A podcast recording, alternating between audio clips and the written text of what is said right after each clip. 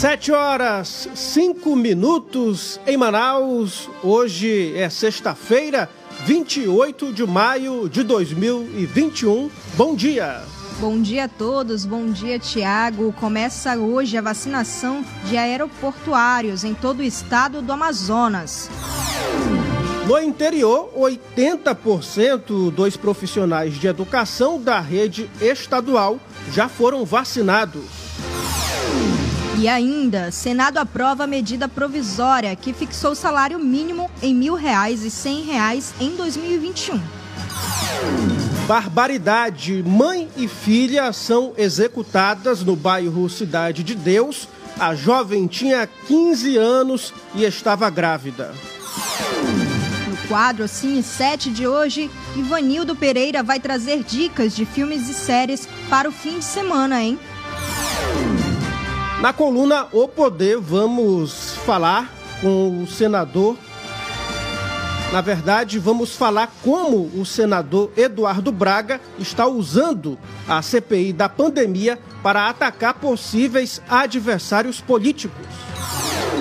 Você também fica bem informado sobre o trânsito e as ocorrências policiais ao vivo. Este é o seu Jornal da Cidade de hoje, o seu noticiário das sete da manhã.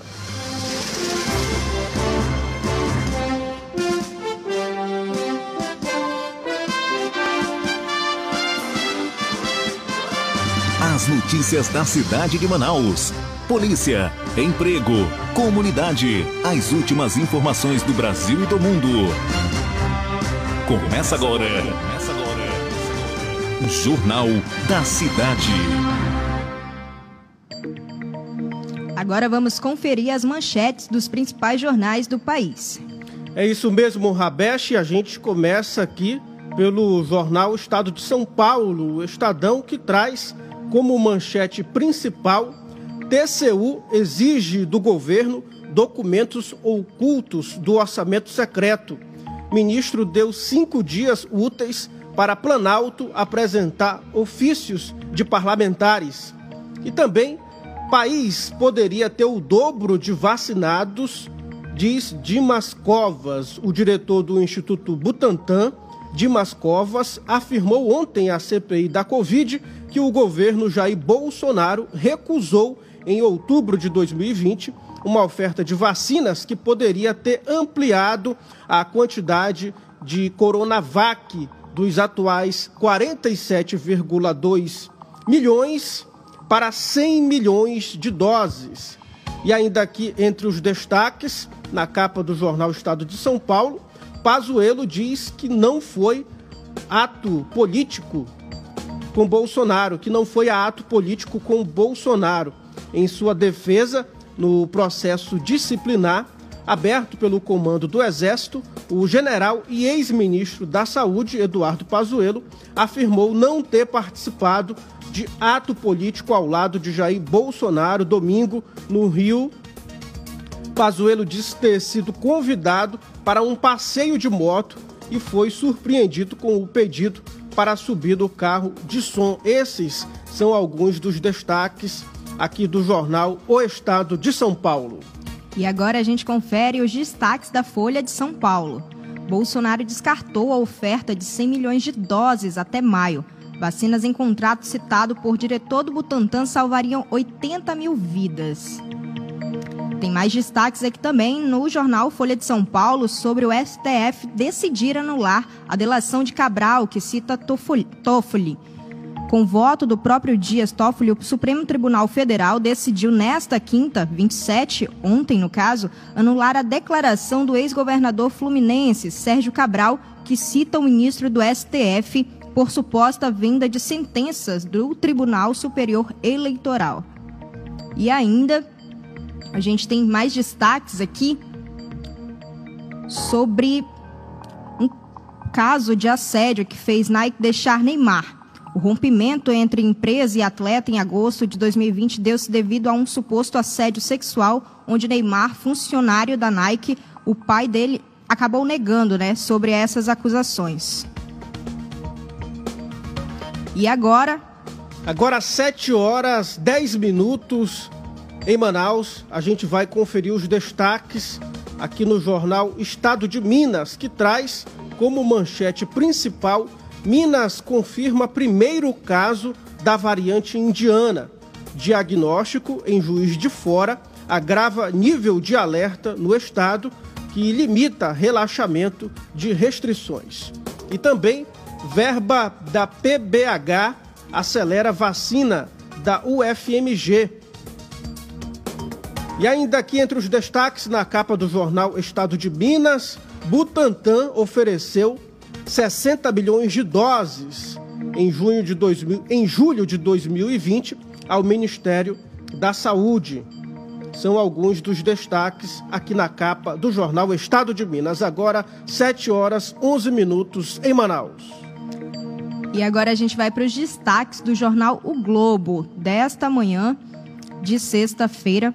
Oferta de 60 milhões de doses da Coronavac em 2020 foi ignorada por Dimas Covas. Diretor do Butantan refuta a versão de ex-ministro sobre negociações de vacinas. E mais destaques aqui sobre a Covid, né? Que fala que a Covid mata tanto quanto 10 anos de violência no Rio. O estado do Rio chegou ontem a 50, mil 50 milhões 125 mortes para a Covid-19. Desde o primeiro caso da doença, registrado em 19 de março de 2020, é quase o mesmo número de óbitos que a violência causada em 10 anos no estado.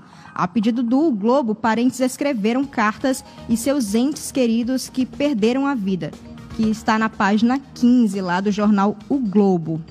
E aí gente ainda tem mais informações aqui sobre o presidente Jair Bolsonaro, que vem como destaque aqui no jornal o Globo desta sexta-feira, onde uma ponte com militares na Amazônia fez aí com que o presidente Jair Bolsonaro ficasse né, entre os destaques do Globo desta sexta, onde, em meio à polêmica sobre a participação do general Pazuello em ato ao seu lado no Rio, o presidente Bolsonaro inaugurou uma ponte construída por militares na área indígena, em São Gabriel da Cachoeira, no Amazonas o comandante do Exército, general Paulo Sérgio de Oliveira, o ministro da Defesa, Braga Neto, à esquerda de Bolsonaro na foto, participaram do evento. Pazuello nega ter cometido infração militar. Alega que o evento não era político partidário, já que o presidente não tem filiação. Muito bem, Rabesh, agora. Jornal da Cidade. Só o que importa. Muito bem, Rabesh, agora são 7 horas 13 minutos em Manaus. A gente vai conferir aqui os destaques do jornal Correio Brasiliense, que traz como manchete principal grupo abaixo de 60 anos mais perto da vacinação. O secretário de Saúde, Osney Ukomoto, disse que novas diretrizes de órgãos federais ampliando a vacinação contra a Covid-19 para faixas etárias abaixo de 60 anos serão seguidas pelo governo do Distrito Federal. E também aqui entre os destaques, na capa do jornal Correio Brasiliense, Brasil ignorou vacinas, diz Covas. Em depoimento na CPI da pandemia, o diretor do Butantan, Dimas Covas, responsabilizou Bolsonaro pelo atraso na vacinação e contradisse Pazuello. Ele afirmou que o Brasil poderia ter sido o primeiro país a iniciar a imunização contra a Covid-19 se estivesse comprado um lote de 60 milhões de doses da Coronavac com a entrega prevista para dezembro. E também aqui entre os destaques na capa do jornal Correio Brasiliense, Pazuello nega ter cometido transgressão. Em defesa enviada ao Exército, o general diz que agiu de acordo com honra pessoal e cita artigo do regimento da corporação. Ele pode receber punição por participar de ato político a favor de Bolsonaro. São alguns dos destaques aqui na capa do jornal Correio Brasiliense de hoje. Agora a gente vai para o jornal Zero Hora do Rio Grande do Sul, com alguns destaques também, que agora envolve a vacinação contra a febre aftosa ali no Rio Grande do Sul. Como zona livre de aftosa sem vacinação, pode ampliar exportações em 1 bilhão e 200 mil ao ano. Novo status sanitário do Estado, esperado há mais de duas décadas, foi oficializado em Assembleia Geral da Organização Mundial de Saúde Animal, a OIE, na França. A expectativa no campo é de que podem alcançar até 70% dos compradores mundiais. E ainda, a CPI, diretor do Butantan, diz que Planalto atrasou o acordo com os chineses. Dimas Covas reforçou que as declarações contra o país asiático feitas por membros do governo aumentaram as dificuldades para o Instituto obter insumos usados na vacina. E ainda o destaque é de que a capital acabou é, alcançando aí 20% de imunizados com duas doses, né? Mas especialistas mantêm o alerta ainda, porque apesar de tudo isso, o bom desempenho em comparações à média do estado é de 12,6%, como medidas como o uso de máscaras, o distanciamento social e ainda é, esse o uso de álcool em gel, né? Tudo muito considerado para que a gente possa evitar aí a, o vírus do da COVID-19. Agora a gente vai para a previsão do tempo. O tempo hoje. O tempo hoje. A previsão para hoje, de acordo com o Instituto Climatempo, é de sol com algumas nuvens. Chove rápido durante o dia e a noite. Mínima 23, máxima 33 graus. Trânsito. Agora são 7 horas e 17 minutos em Manaus. Vamos atualizar agora o trânsito na capital, ao vivo, com o repórter Carlos Eduardo Pessoa. Bom dia, Cadu.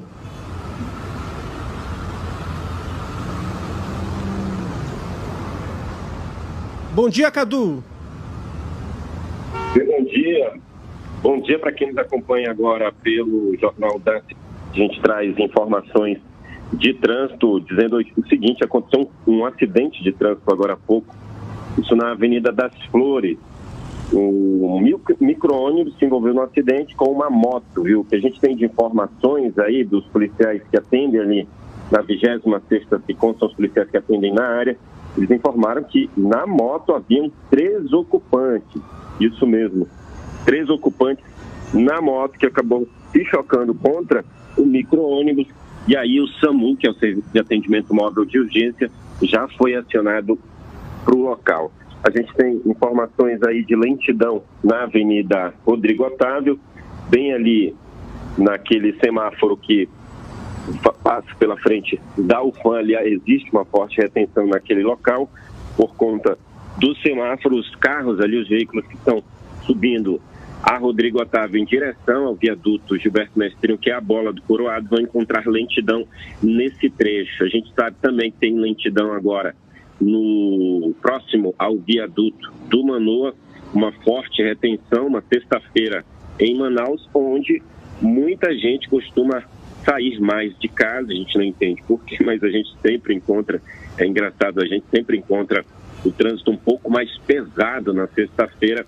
e aí o motorista vai encontrar essa realidade hoje. Portanto, no viaduto do Manoa, ali na Max Teixeira, naquela região há um afunilamento ali, e aí o motorista vai precisar ter paciência, porque naquela região não está fácil. A gente tem também informações de que ali na Telmário Pinto também há lentidão num trecho da Telmário Pinto, e a gente encontra uma forte retenção na Avenida Torquato Tapajós, viu? Um, uma extensão muito grande da Torquato Tapajós começa justamente numa obra que tem é, é, de um, uma, uma obra que fica bem no canteiro central, é uma plataforma ali próxima ao clube municipal e a partir dali os carros começam a funilar, muitos carros que vêm, muitos veículos, na verdade, que não são só os carros, tem os ônibus e as motos, eles que vão pela faixa azul voltam para a faixa do meio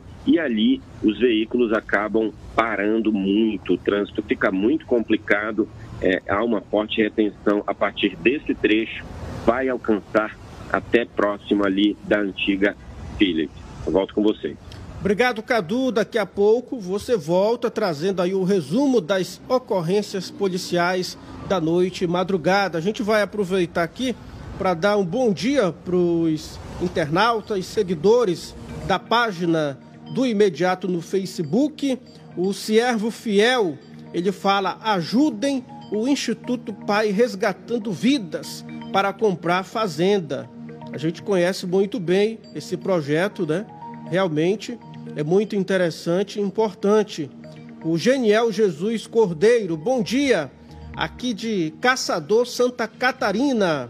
É bom dia a todos. A Suzana Silva, bom dia.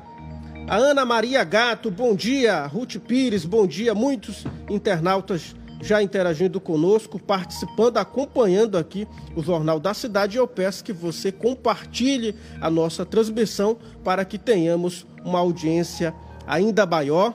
Agora a gente fala sobre a Covid-19. O Brasil. Trânsito. Agora a gente fala sobre a Covid-19. O Brasil registrou 2.130 mortes por Covid-19 nas últimas 24 horas, totalizando nessa quinta-feira 456.753 mortes desde o início da pandemia.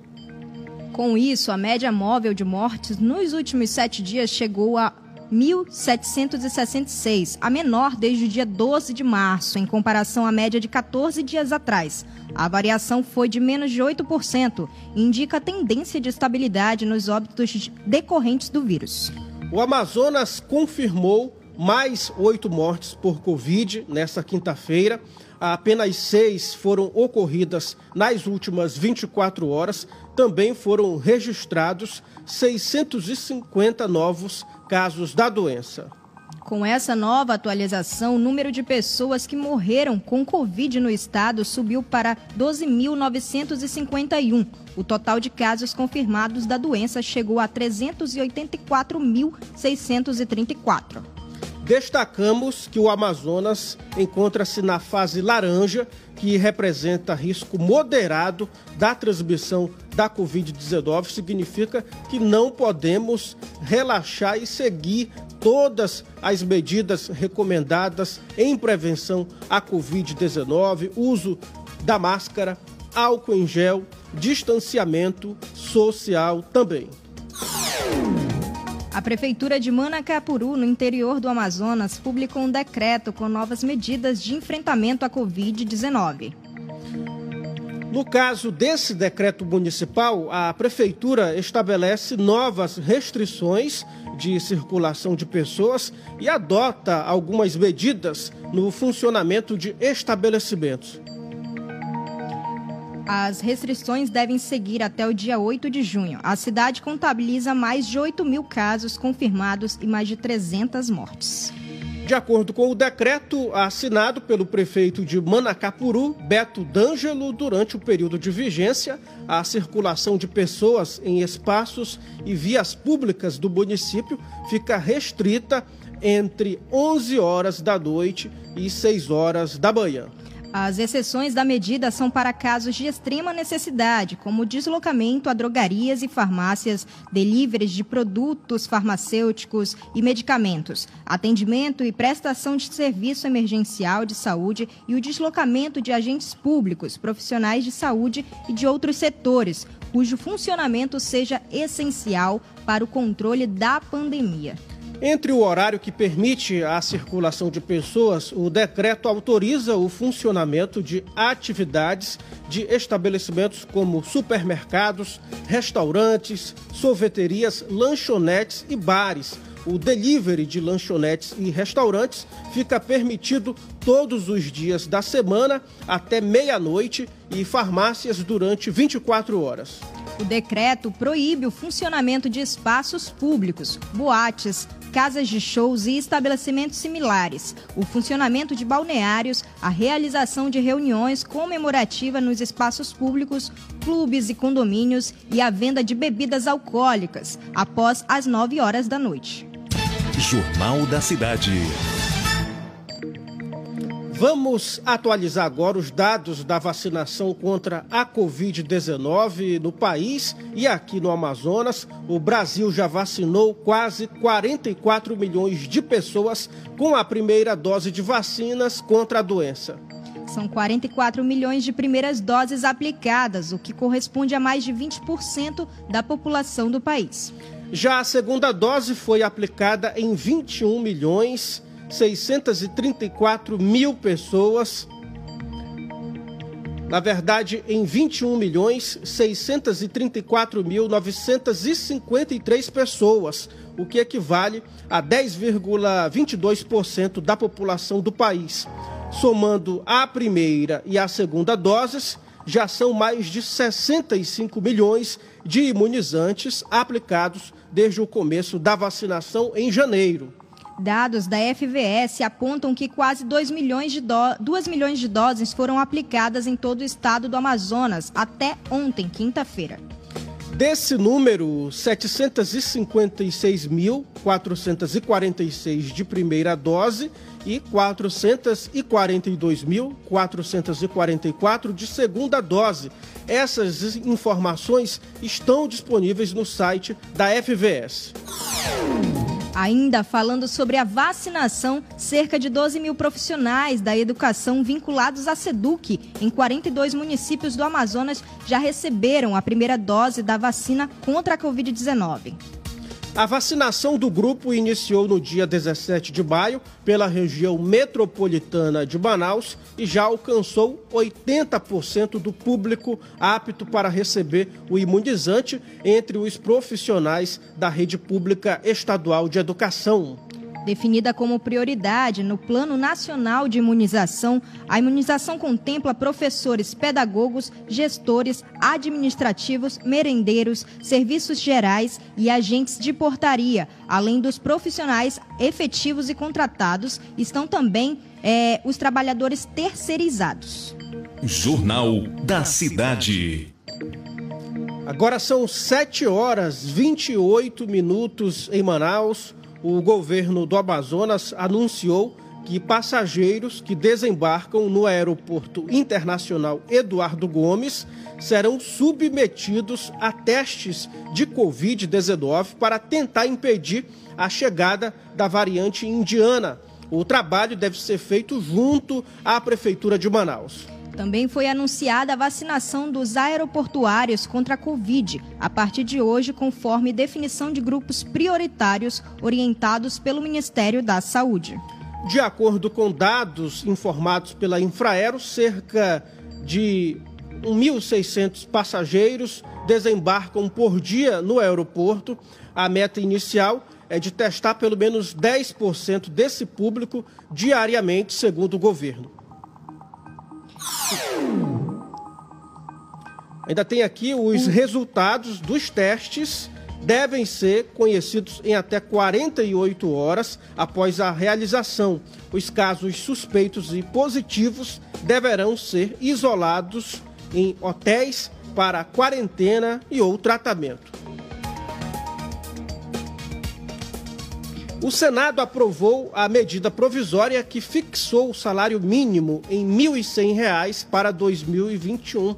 A medida já havia sido aprovada, Rabeste, pela Câmara dos Deputados. Com a decisão dos senadores, a medida segue para promulgação pelo Congresso, uma vez que o texto encaminhado pelo Executivo em 31 de dezembro de 2020 não sofreu alterações nem a Câmara nem o Senado. No ano passado, o salário mínimo era de R$ 1.045. Para o reajuste, o governo usou uma previsão de alta de 5,22% para o Índice Nacional de Preços ao Consumidor, estimativa do fim do ano passado. Apesar do pequeno valor, uma elevação de R$ reais no salário mínimo resultaria numa despesa extra para o governo de mais de 700 milhões. Isso porque os benefícios previdenciários não podem ser menores que o valor mínimo. De acordo com o secretário da Fazenda do Ministério da Economia, Valderi Rodrigues, a cada um real de aumento do salário mínimo, cria-se uma despesa em 2021 de aproximadamente 351 milhões de reais. Jornal da Cidade. Agora são 7 horas 30 minutos em Manaus. Eu peço mais uma vez que você compartilhe a nossa transmissão. Se for aqui de Manaus, põe aí o nome do bairro de onde você nos acompanha. A gente sabe que muitos internautas também acompanham a programação do site imediato em municípios do interior do Amazonas, de outras capitais brasileiras e até mesmo de outros países. Agora vamos te atualizar sobre a cheia dos rios. Aqui no Amazonas, a medição do Rio Negro, feita agora há pouco, aponta que o rio está medindo 29 metros e 95 centímetros, faltando então apenas 5 centímetros né, para 30 metros. Pouquinho, né? Ainda, Tiago, a gente destaca que já estamos na segunda maior cheia da história do Amazonas e faltam apenas 2 centímetros para, uma, para a maior cheia da história, né? Que foi a de 2012. Nas últimas 24 horas, o rio subiu 2 centímetros. A previsão é que neste fim de semana o Rio Negro alcance a cota histórica de 2012, que foi de 29 metros e 97 centímetros. As linhas de ônibus 300, 356, 448, 500, 560, 640 e 650 deixam de atender o terminal da Matriz e passam a dobrar à esquerda na Avenida 7 de Setembro, por onde segue até a Avenida Getúlio Vargas, para em seguida cumprir o itinerário é normal. Então a gente fala das mudanças aí na rota dessas linhas de ônibus que chegam até o centro da capital amazonense. A mudança foi necessária devido à subida do nível das águas do Rio Negro no trecho da Avenida Floriano Peixoto, o que impossibilita o trânsito dos veículos, principalmente pelo fato desses veículos articulados maiores terem piso mais baixo que o dos ônibus convencionais aí na cidade de Manaus. Usuários de transporte que embarcam nessas linhas no terminal da Matriz passam a ter como opções de embarque uma parada de ônibus instalada atrás da Igreja Matriz, na Avenida 7 de Setembro, e outra também na 7 de Setembro, próximo à Praça da Polícia. Jornal da Cidade. Só o que importa. O governador do Amazonas, por meio da Secretaria de Estado de Infraestrutura e Região Metropolitana de Manaus, CEINFRA, confirmou para o segundo semestre deste ano a entrega de quatro pontes de madeira que estão em construção ao longo da estrada M174 e que faz a ligação entre os municípios de Novo Aripuanã e Apuí, na região do sul do estado.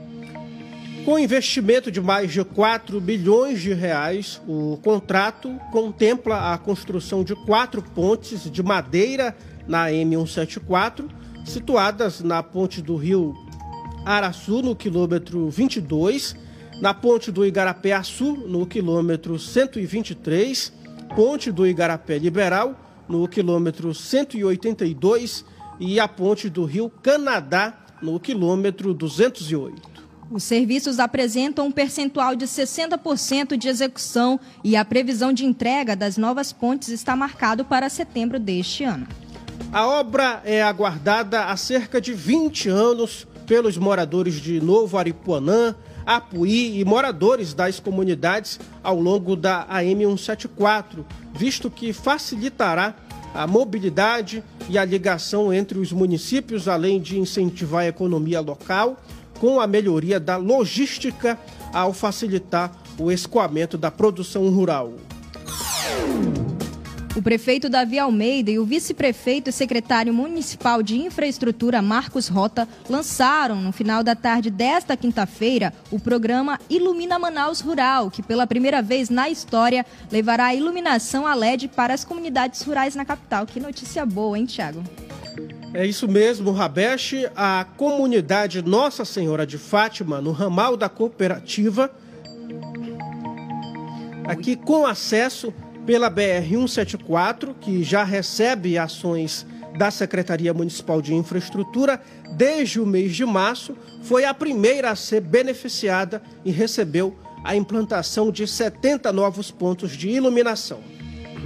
No planejamento para receber o programa estão as comunidades Nova Canaã, que receberá 90 pontos, Tupé e Terra Nova. Além da iluminação, a comunidade Nossa Senhora de Fátima recebeu também ações de infraestrutura como serviço de terraplanagem para melhorar a trafegabilidade em todas as ruas. São 26 ruas no local.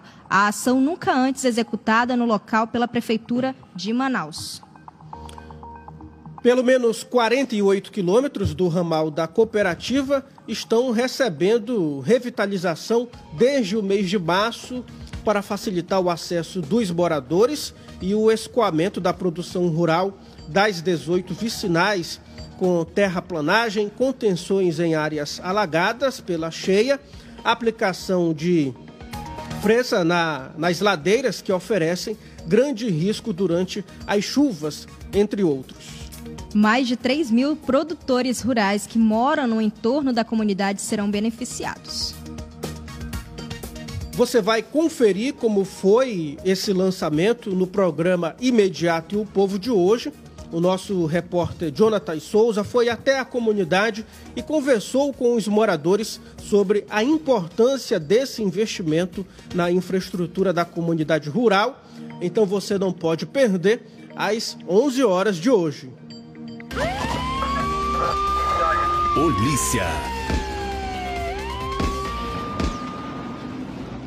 Vamos agora saber as principais ocorrências policiais da noite madrugada com o repórter Carlos Eduardo, que atualiza para gente as principais ocorrências. Bom dia, Carlos.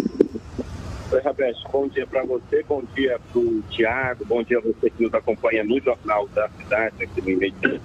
Olha, a gente traz informações de que por volta 7 horas da noite de ontem, uma adolescente identificada como Letícia Bruna da Silva Osório, de 15 anos, que estava grávida de cinco meses, e a mãe dela, a Ruth da Silva Osório, ela tinha 42 anos, mãe e filha foram assassinadas com vários disparos de arma de fogo. Além das duas mortes, uma outra adolescente, identificada como Hannah, de 16 anos, também foi baleada, só que ela foi socorrida pelo Serviço de Atendimento Móvel de Urgência, o SAMU. Isso aconteceu na rua Lagoa Grande, na comunidade Fazendinha, zona norte da cidade. Dois criminosos teriam chegado armados e já chegaram atirando contra as vítimas. A mãe estava vendendo churrasco na beira da rua, ali na calçada, e foi atingida por aproximadamente sete disparos. Ela morreu na hora.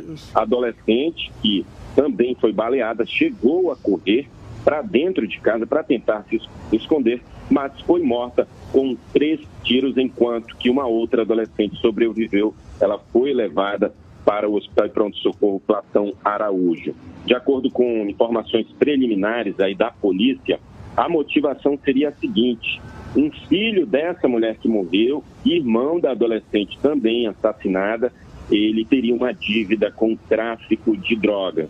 E aí são é, homens, soldados aí do tráfico que teriam ido para executar. Isso é um tipo de código aí que existe no mundo do crime, nesse, nesse mundo aí, submundo do crime, que é o mundo do tráfico de drogas, que quando há uma dívida, se o a pessoa que está fazendo, está devendo, se ela fugir, né, eles acabam cobrando desta forma trágica que ocorreu bem na zona norte de Manaus, no Fazendinha. Portanto, a Delegacia Especializada em Homicídio e Sequestros vai investigar mais este caso, um duplo homicídio e uma tentativa de homicídio de uma adolescente.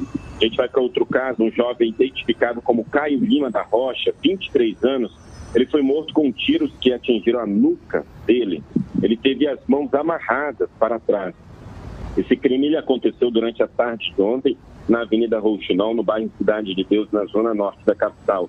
Foram os moradores que ligaram para a polícia depois de ouvirem os tiros e virem o corpo do jovem caído na rua.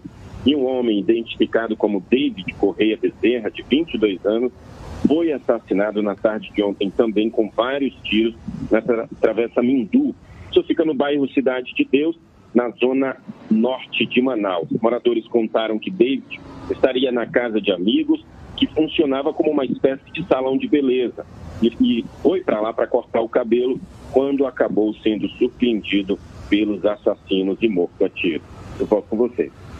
Obrigado, Cadu, pelas suas informações. Carlos Eduardo Pessoa trazendo um resumo das ocorrências policiais da noite madrugada. É muita violência, né?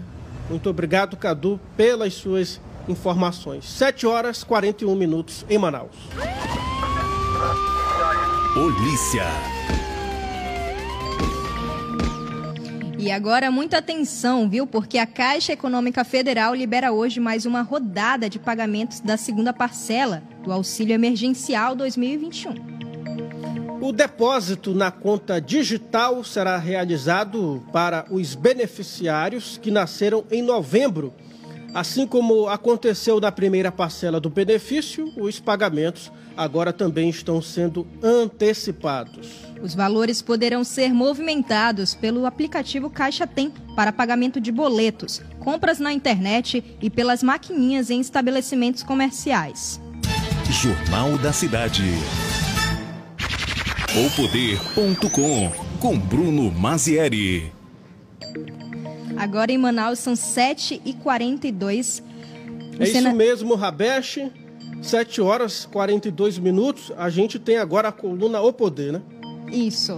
O senador Eduardo Braga vem usando a CPI da pandemia em Brasília para atacar possíveis adversários políticos nas eleições 2022.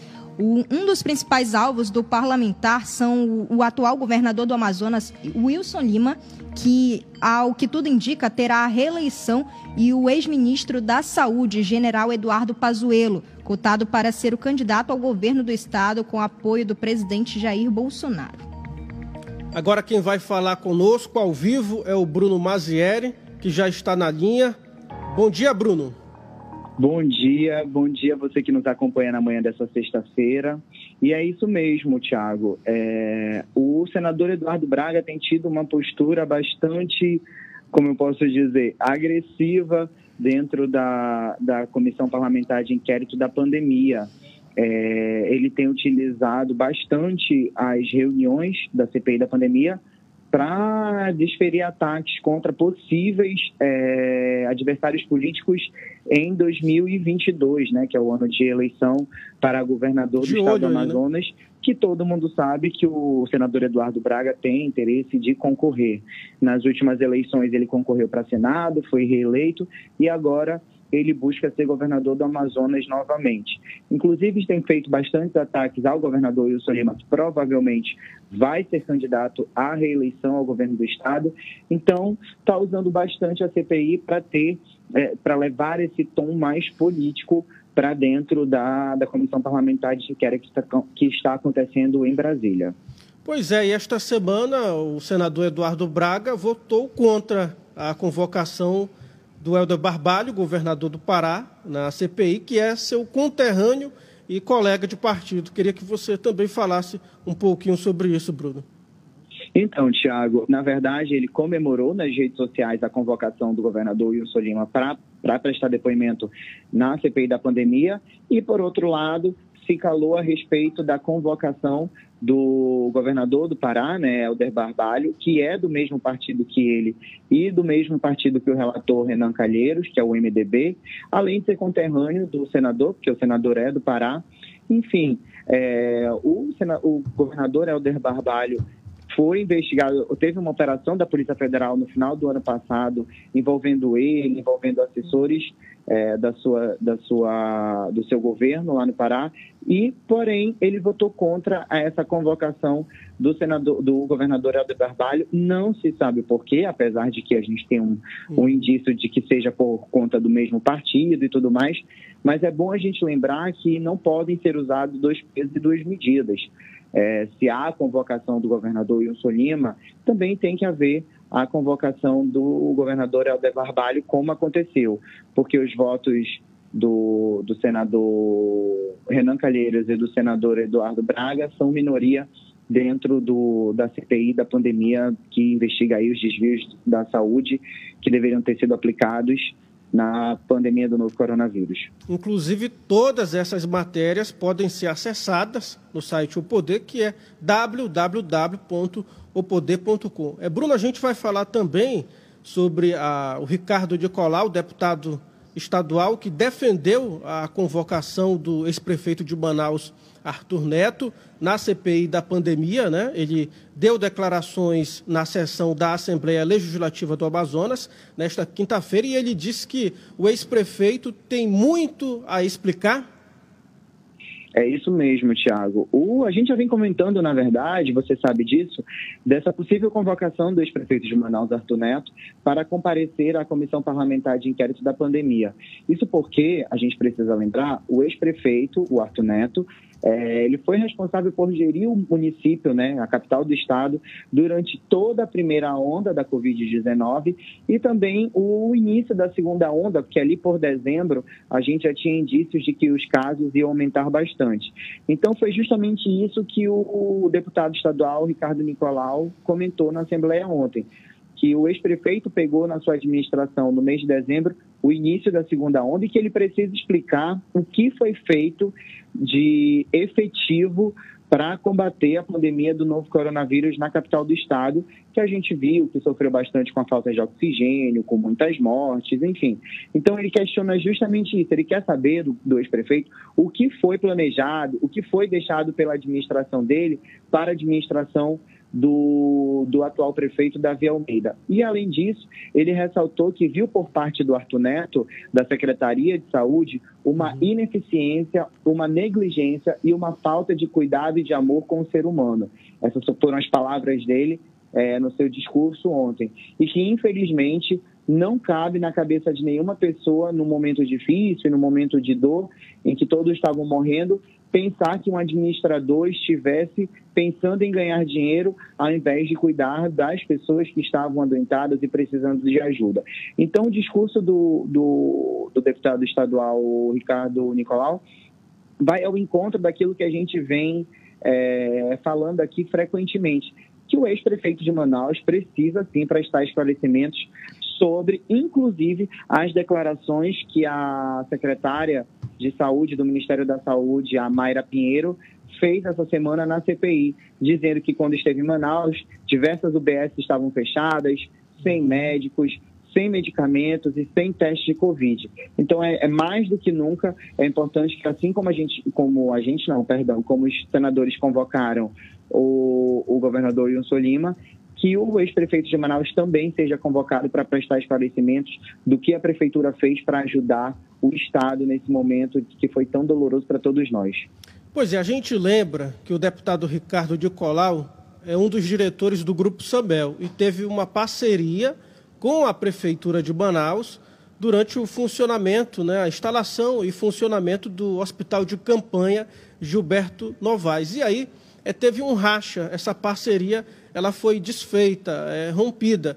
E o deputado Ricardo de Colau, ele colocou aqui, apontou, Bruno, indícios de irregularidades em diversas contratações feitas na gestão do ex-prefeito Arthur Neto é para o hospital de campanha é municipal. Você viu isso também, né?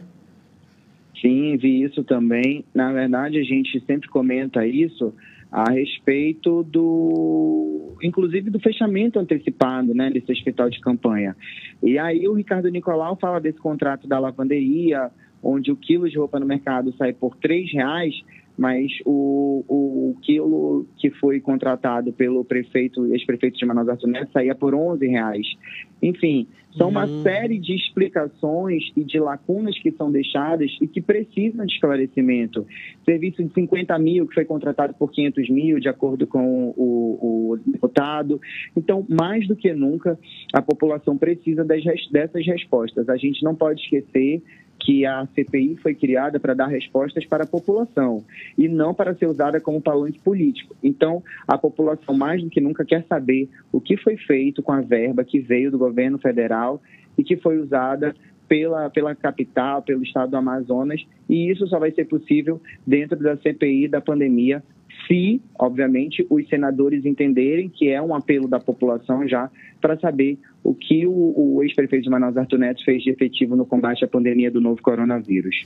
Olha, a gente lembra aqui que o hospital de campanha Gilberto Novaes foi inaugurado em 13 de abril e desativado em 15 de junho de 2020, né? 13 de abril de 2020 desativado em 15 de junho do mesmo ano. A prefeitura alegou que a desmontagem se dava pela queda de casos da doença e que o hospital voltaria a funcionar como escola. Foi quando é, também acabou a parceria com o Grupo Samel, cujo o presidente Luiz Alberto Nicolau acusou Arthur de ter usado a unidade de saúde para fazer publicidade, porque, segundo eles, né, o, o ex-prefeito mais aparecia para dar entrevista e quando é, queria dar entrevista era para veículos internacionais. É, Tiago, inclusive o Ricardo Nicolau, o Ricardo Nicolau não, o Irã Nicolau, que é irmão do Ricardo Nicolau, que era vereador na época, disse num vídeo gravado nas suas redes sociais que o ex-prefeito de Manaus nem chegava a entrar no hospital, fazia tudo do lado de fora, não conversava com os pacientes, enfim, que era tudo mais publicidade do que qualquer outra coisa. Então a gente precisa entender o que de fato ocorreu é, naquele período que o ex-prefeito de Manaus estava gerindo a cidade, né? Tem outro destaque aí para o Bruno é, comentar Por com enquanto, a gente? não. A gente fica no aguardo de mais, de mais informações a respeito da CPI e a gente tem feito uma cobertura muito bacana no poder.com. Então, você que nos acompanha aqui pelo imediato, você pode acessar o site poder.com, que lá tem mais informações, não só sobre a CPI da pandemia, mas também sobre outros assuntos relacionados à capital do estado, aos municípios e ao estado do Amazonas também.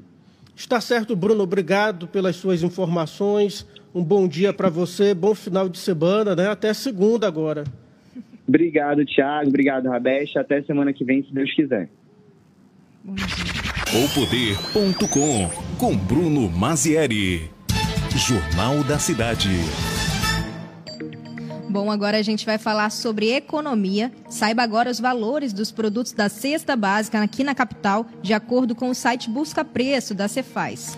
Nas ofertas de hoje, vamos falar sobre o preço do quilo da farinha, de acordo com o site. O menor preço é de R$ 3,85 em vários pontos da cidade. Farinha para comer com peixe assado, né, Rabesh? Um tambaqui assado é muito bom. É bom, é bom demais.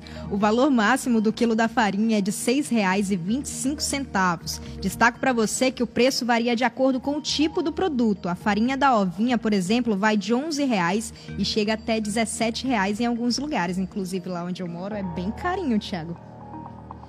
Olha, vou aqui dar mais uma vez bom dia para os internautas que acompanham a nossa transmissão Daqui a pouco a gente tem dicas de filmes, séries e minisséries é para você.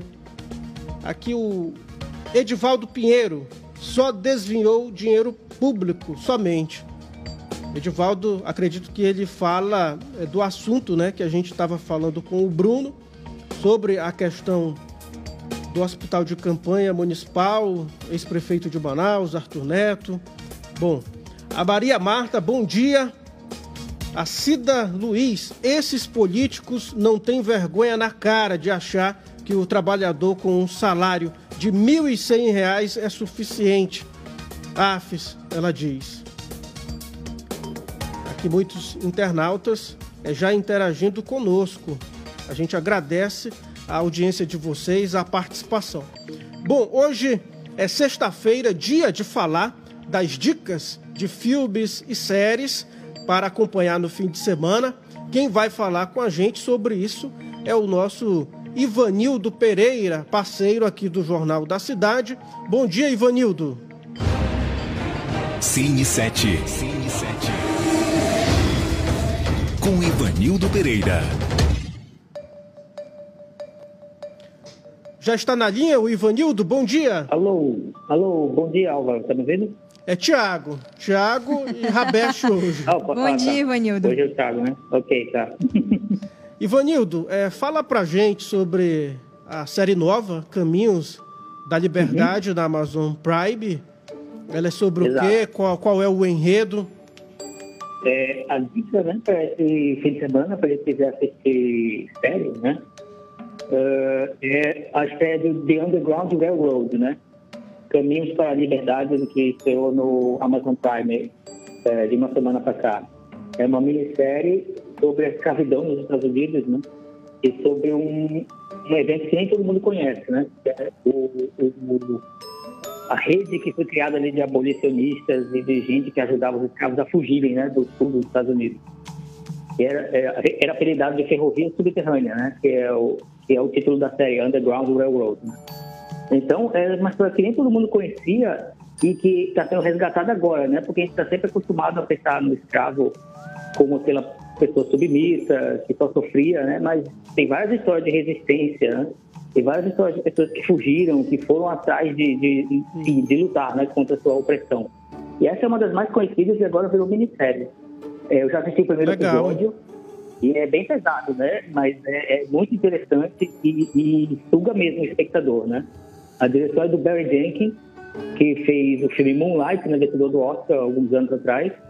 Isso. Então, é, é muito legal essa semana para você fazer uma maratona e conhecer esse tema tão importante, né, para os dias de hoje, numa série que está muito bem produzida. É uma série de vencedor do Oscar, né, Ivanildo? Uhum. Exato. E alguma novidade também na Netflix? Eu queria deixar. É, porque a gente sempre fala sobre os filmes novos que estreiam, né? Eu, gosto, eu queria fazer essa semana falar sobre os filmes da nossa geração, né? Eu imagino que você seja de uma idade mais ou menos próxima da minha, né?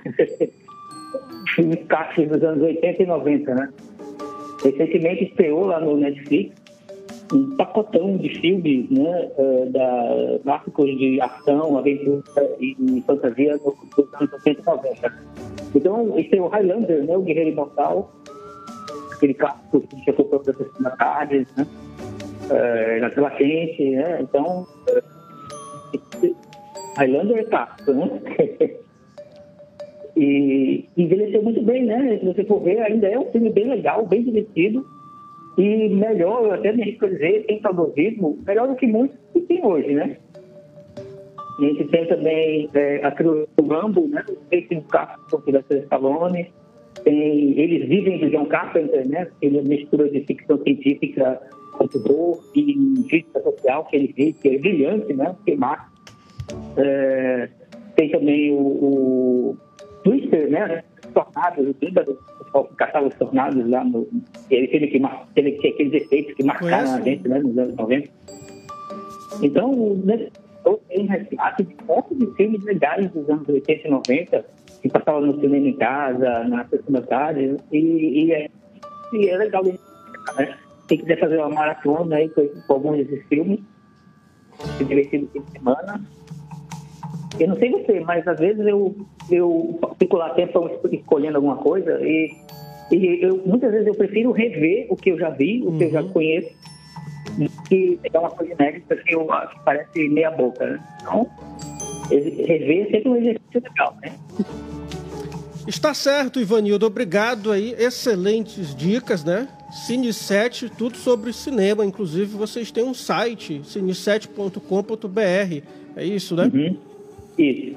Obrigado aí pela sua participação, tá bom? Obrigado, amigo. Até a próxima. Cine 7. Cine 7. Com Ivanildo Pereira. Jornal da Cidade.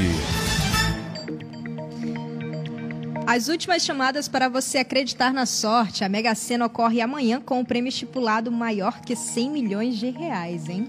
As apostas podem ser feitas no Amazonas até às 18 horas de sábado, né? Amanhã, portanto, nas loterias ou no site da Caixa Econômica. Lembrando que as chances de você ganhar é de 1 em 50 milhões, mas como dizem, para a sorte todo mundo é igual. Jornal da Cidade.